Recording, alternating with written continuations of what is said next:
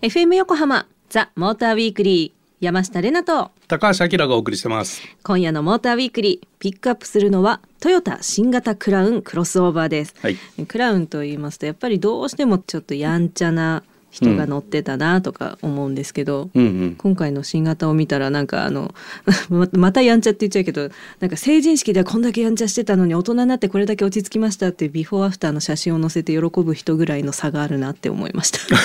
どういうこと？はい。まあそんなね見た目かなり大胆なフルモデルチェンジだと思うんですけどこれはどのようなの狙いがあるんでしょうか？どのような狙いが狙いまあおじさんが乗ってるとか。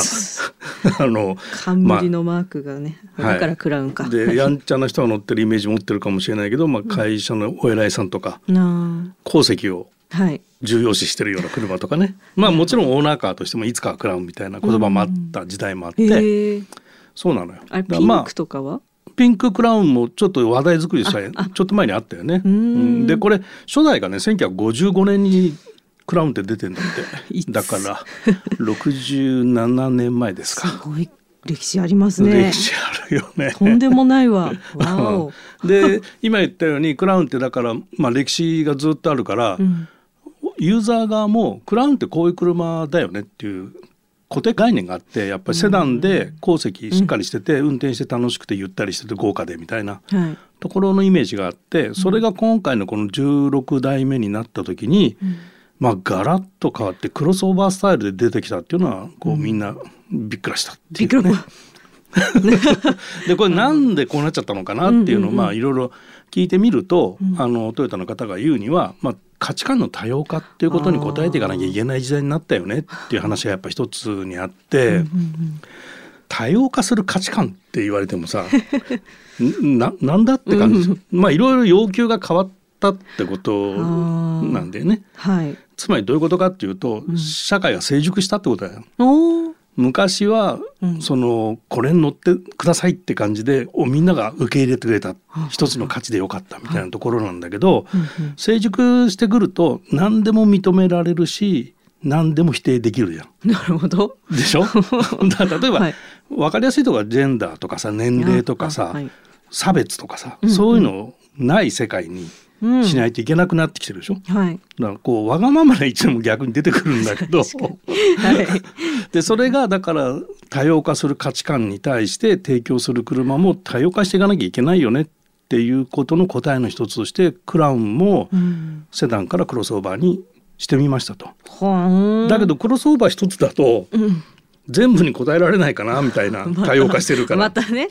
なのでクラウンは、えーとね、4つのタイプのクラウンが出るって発表していてその第一弾がクロスオーバーってことであと残りにクラウンスポーツっていうのとクラウンセダンっていうのとクラウンエステート。ほう全然わからんエステート。エステートステーションワゴンみたいなやつね。うん、でセダンっていうのはロングホイールベースでまあ、ショーファーみたいな感じの使い方かなとは思う、うんうん、運転手さんがいて、はい、あの鉱石専用車みたいなね、うん、まあ分かんないんだけど、はい、そういうのが今後出ますというところなんだけど、うん、ちょっとね最近そこロイターの記事だったんだけど、まあ、見直しみたいな記事もあって、うん、ちょっとそこら辺がどうなるのか、まあ、でもトヨタから正式には何の発表もないんで、はい、残り3つが予定されてますよっていうところかな。うん、へえ、うん、すごい多様化多様化ってうん、うん、そのじゃあクロスオーバーっていう名前クロスオーバーどんな車なんですか？クロスオーバー SUV とまあ普通の乗車だとちょっと厳しいかなっていうところもいけちゃうよっていうことで、まあ、最低地上高が少し高いっていうね。でまあ一つの目安としてまあ、最低地上高が200ミリぐらいあると大体 SUV っていうふうに分かれていてでこのクロスオーバーは145ミリなのね。だからまあ SUV ほど車高は高くないんだけど、はい、乗用車よりは高いというようなところで、はい、まあ、このクロスオーバーっていうのはだからその多様化して4つのタイプを出していくんで、はい、国内だけじゃなくて、まあ、世界で売れるようになるよねっていうことも一つクラウンのこうなんていうかな背負ってる、うん、えー、責務みたいなところがあるのかな。責務。あのだからクラウンって今まで国内選手だったのね。あ、そうなんですね。そうなの。日本の車だったの。あ、日本で売ってる意外意外、うん、でこれをまあグローバルで売っていくよっていうことも、うん、入りました。要素としてって感じだね。で、えーと、エンジンが2タイプあって、はいうんうん、1つが2.5リッターのハイブリッドで、はい、これ、まあ、あの既存のトヨタの技術を使ってるものの熟成タイプで、うん、あのシリーズパラレル式っていうやつで。はいで2.4リッターのターボエンジンにモーターのついたもののハイブリッドがあると。でこれはねデュアルブーストハイブリッドって呼んでるんだけど、はい、まあ、モーターとターボでブーストかけてるっていう意味だと思うんだけど。4デジのことみたいな。4デジのごとく。はい。でその2タイプがあって、い、ずれもねリアにモーターを搭載している4輪駆動になってるのね。だまあそういう意味からしてもクラウンって今まで FR だったんだけど、はい、FR ってあのフロントエンジンリアドライブだったんだけど、はい。これエンジンを横置きにして基本はエンジンの駆動はフロント、うん、リアはモーター駆動っていう4駆に変わりました。と。まあそういう仕組みが今2タイプ用意されていて、うん、まあ新しい技術としては DRS っていうね、うん、後輪ソーダリアタイヤがハンドル切れるってやつ。つんべにこうついてたやつですか？つんべについてた。正解です。ありがとうございます。それです。それがついてて、まあ駐車場なんかだと小回りが良いですね。良いですねってやつで、で高速行くとこうあの直進の安定性とか、カーブ曲がる時の踏ん張り感とか。まあそういうところの安定感があってっていう新しい技術まあ昔から研究してる技術なんだけど、まあついに完成領域に来たかなっていうようなね違和感のない効果だけこう恩恵を得られるようなねあのものに成長してきたと。だまあ今回全部プラットフォームも全部一新されて。いいまあプラットフォームはいいか。もう分かんなくなっちゃった。はい、分かんなくなっちゃった。はい、そんな感じの車です。わあ、素晴らしいフルモデルチェンジですね。FM 横浜ザ・モーターウィークリー山下れなと。高橋明がお送りしてます。今夜のモーターウィークリーはトヨタ新型クラウンクロスオーバーをピックアップしています。後半ももっと詳しく聞きたいんですけど、はいはい、実際に乗ってみて感想いかがですか、うん、あのー、乗ってみると、うんやっぱクラウンなのよ。出た。まああのいい意味でもね。はい、まあ最初に乗ったのが2.5リッターの、えー、シリーズパラレル式のハイブリッドのやつを乗ったんだけど、うんはい、もう十分なパワーもあるし、まあね、スペック的にはね、はい、えっ、と234馬力かな。で燃費が22.4。うん、おおいい。めちゃめちゃいいよね。22.4びっくり。あの大きさで。はい、で19インチと21インチのタイヤサイズ2種類あって2タイプあって、はい、驚いたのが21インチで、うん、でかいでしょ？21インチって。でこの21インチタイヤが、うん、あのミシュランの E プライマシーっていうタイヤなんだけど、うん。はい、これねクラウンのための専用設計なのよ。そんなことあります？あのクラウンのね設計の方からミシュランタイヤにこういうタイヤを作ってほしいっていう設計図を渡したんだって。でその図面っていうのが、要は見た目がこうつらい位置フェンダーとこうつらい位置になるように。ピタッとくるような四角いタイヤにしてほしいと。丸いけどね。四角いタイヤにしてほしいと。はい、でそうするとそういうデザインのタイヤにしちゃうと接地面がスクエアになっていって、はい、接地面積が増えるのね。はい、でそうすると転がり抵抗とかロードノイズとかのネガな部分が強くなるんで、うんうんうん、今方向としては逆なわけよ。ラウンドタイヤになってって、うん、走行抵抗を減らしてでその中でもこう雨でもドライでもグリップはちゃんとしますよっていうタイヤの開発の方向なんだけど、うん、今回はその逆の方向をリクエストしたんで 相当ミシュランから断られたらしいの。ですよね。しょうがないね、だけどクラウンの設計者の人は、うん、そこをなんとかと。こだわった。そうすごいこだわりのタイヤで、はい、でちゃんとその基本性能燃費、うん、だ燃費も悪くないでしょ、うん、22.4って、十分十分。転がり抵抗もちゃんと考えてロードノイズも抑えてっていうタイヤにしてすごいのよこれ。ミシュラン頑張ったって感じね。ミシュラン頑張ったって感じ。へえ。おかしい。あとパワトレのもう一つのがのデュアルブーストハイブリッドなんかカードゲームみたいなね 呪文みたいな感じですけど これ何でしたっけ？これはあのターボがエンジンにターボがついててモーターと2つであのチャージするんで、はい、デュアルブーストと呼んでるんだけどこれがね、あの RS っていう車にグレードの車に乗ったんだけど、はい、これ出力がね349馬力おぎうん、で燃費がね15.7まあですよな、うん、こっちパワフルモデルなのよ。うんうんでさっきちょっと前半で説明した DRS っていうリアソーダはい。がついているのと四輪駆動っていう E4 っていうね四輪駆動っていう仕組みを搭載しているんで、めちゃめちゃねハンドリングがスポーティーなの。ほでねエンジンの音とかもう、はい、結構いい音する。の演出じゃなくて普通に出る音ですか？普通に出る音。だから逆にもっと演出して、あの室内だけでも盛り上がるようにしてくれたらもっといいんじゃないのかなっていう感じで。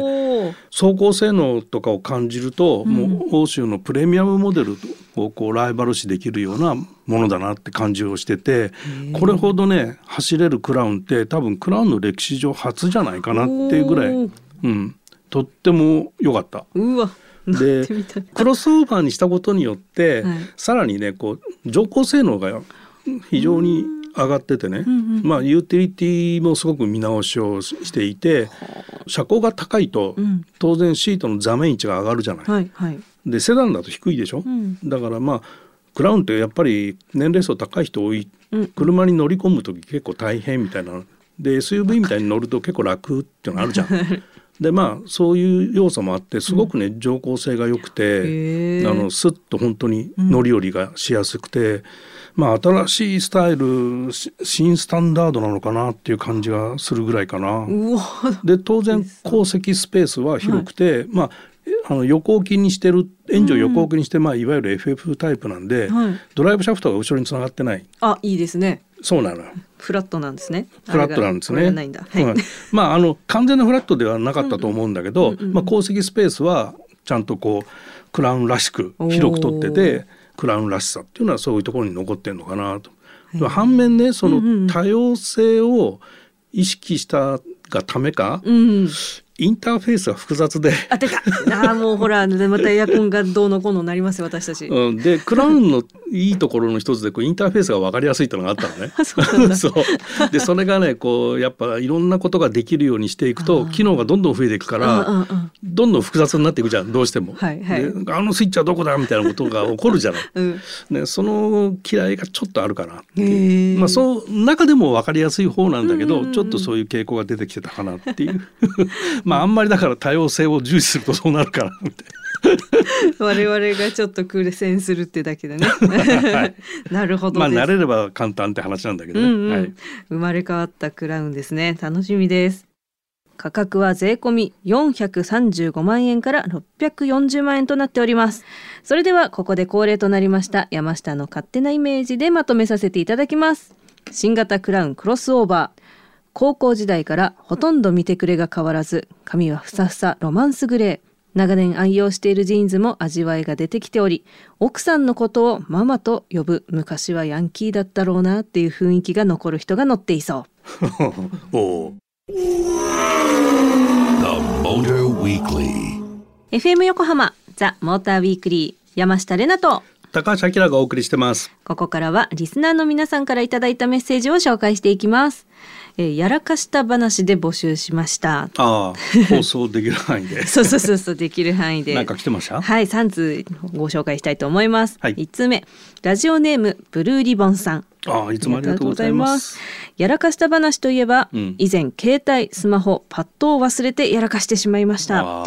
徹夜で資料作成。仮眠をして起きると時間が迫っていて資料だけカバンに入れて打ち合わせ場所に現場事務所にギリギリセーフで間に合ったもののカバンを見ると携帯もパッドもない。全部メモ書きしました。言うまでもありませんが帰ってからたくさんの不在着信対応とパッドデータ処理に追われました。以来持ち物確認は欠かせなくなりました。お二人はありませんか、メッセージでした。最近さ、思うの。財布とはいスマホどっち忘れたらやばいかって。おーどっちだろう。ね。ねえ、あきらさんだって持ち物少ないから、うんどっちも忘れないでしょところがスマホは結構忘れるんだよね。ってことはスマホ忘れても大丈夫ってことじゃないですか？あの切符買ったりしてた。あ出た 切符買うって最近なかなかないですよねそう、なんかでもね、スマホの方がやばいかなって感じがするね。あ本当ですか？財布はキャッシュそんなにまず持ち歩かないでしょ今。まあ確かに全部ねね。であとはクレジットカードと免許証かな入ってんのは、ああそうだだ、うん、なんとか止められそうじゃん。そうですね。スマホはタッチでお金がチャリチャリいっちゃうじゃん。本当本当 ら忘れたはいいけどなくしたがやばいかな。確かに。なくしたら飽きまへん。飽きまへん。はい、気をつけましょう。えっ、と二通目。富山のキトキト侍さん、いつもありがとうございます。えー昔のこと温泉旅行に行きました、その温泉の大浴場は時間制で男湯と女湯が入れ替わるシステムでありました。私は寝る前に男湯に入ってから寝ました。翌朝寝ぼけまなこで 面白い。寝ぼけなまこって書いてあった。翌朝寝ぼけまなこで、昨日と同じ戸を開きました。そこにはずっと年上のお姉様たちがおられました。そうです。そこは朝から女湯になっていたのです。間違えましたと逃げるように戸を閉めました。やらかしてしまいましたわ。とのメッセージでした。なるほど。気まずいけど、いいですね。えいいのかな？いいのかな？ドリフみたい。ドリフ。はい。皆さんありがとうございました。ラジオネームブルーリボンさん。そして富山のキトキト侍さん。ありがとうございました。ありがとうございました。ザ・モーターウィークリーオリジナルステッカーをお送りします。引き続き皆様からのメッセージもお待ちしています。FM 横浜ザ・モーターウィークリー。エンディングのお時間となりました今夜はトヨタ新型クラウンクロスオーバーをピックアップしてました。はい。たっぷりたっぷり。たっぷりたっぷり。あきらさんの久しぶりのあの、あきらさん講座あきらさん講座？なんか今回あったなと思って。話しすぎたか。え違う違う違う。分かるワードも増えたから、あのうん話を聞いててだんだんあの色味がちゃんと分かるようになってきた感じ。前までは、うん、白黒でなんかボーって感じだったんですけど何を言ってんだろうこの人みたいな。ところあったなって思います。はい、成長する山下でした。ありがとうございました。番組ではラジオの前のあなたからのメッセージを大募集中です車に関することはもちろんえー前回やらかしたこと放送できる範囲でっていうテーマでえー募集したんですけれども今回も引き続き皆様のやらかしたことを放送できる範囲でお願いいたします。こちら大募集したいと思います。山下ないの？いっぱいあるあるでも放送できない範囲の話が多分 多いかな放送できないことが多いんだ。多い。なん放送できるようなやらかしはあの今日いただいてたメッセージみたいな、うん、別になんかしょっちゅうあるな。普通じゃん。なんか全然大丈夫。かなって思ってました。はい。メッセージお待ちしております。Tm アットマーク fm 横浜 .jp tm アットマーク fm 横浜 .jp までどしどしメールをお送りください。番組オフィシャルツイッターもありますのでフォローもぜひお願いいたします。皆さんチェックしていただけましたでしょうか？ハッシュタグはモーターウィークリー847でたくさんつぶやいてください。番組のホームページでは今夜の放送の内容がアップされています。またザ・モーターウィークリーウェブオートプルーブではクラウンクロスオーバーの試乗機がアップされていますのでぜひチェックしてみてください。ということでここまでのお相手は山下れなとモータージャーナリストの高橋明でした。また来週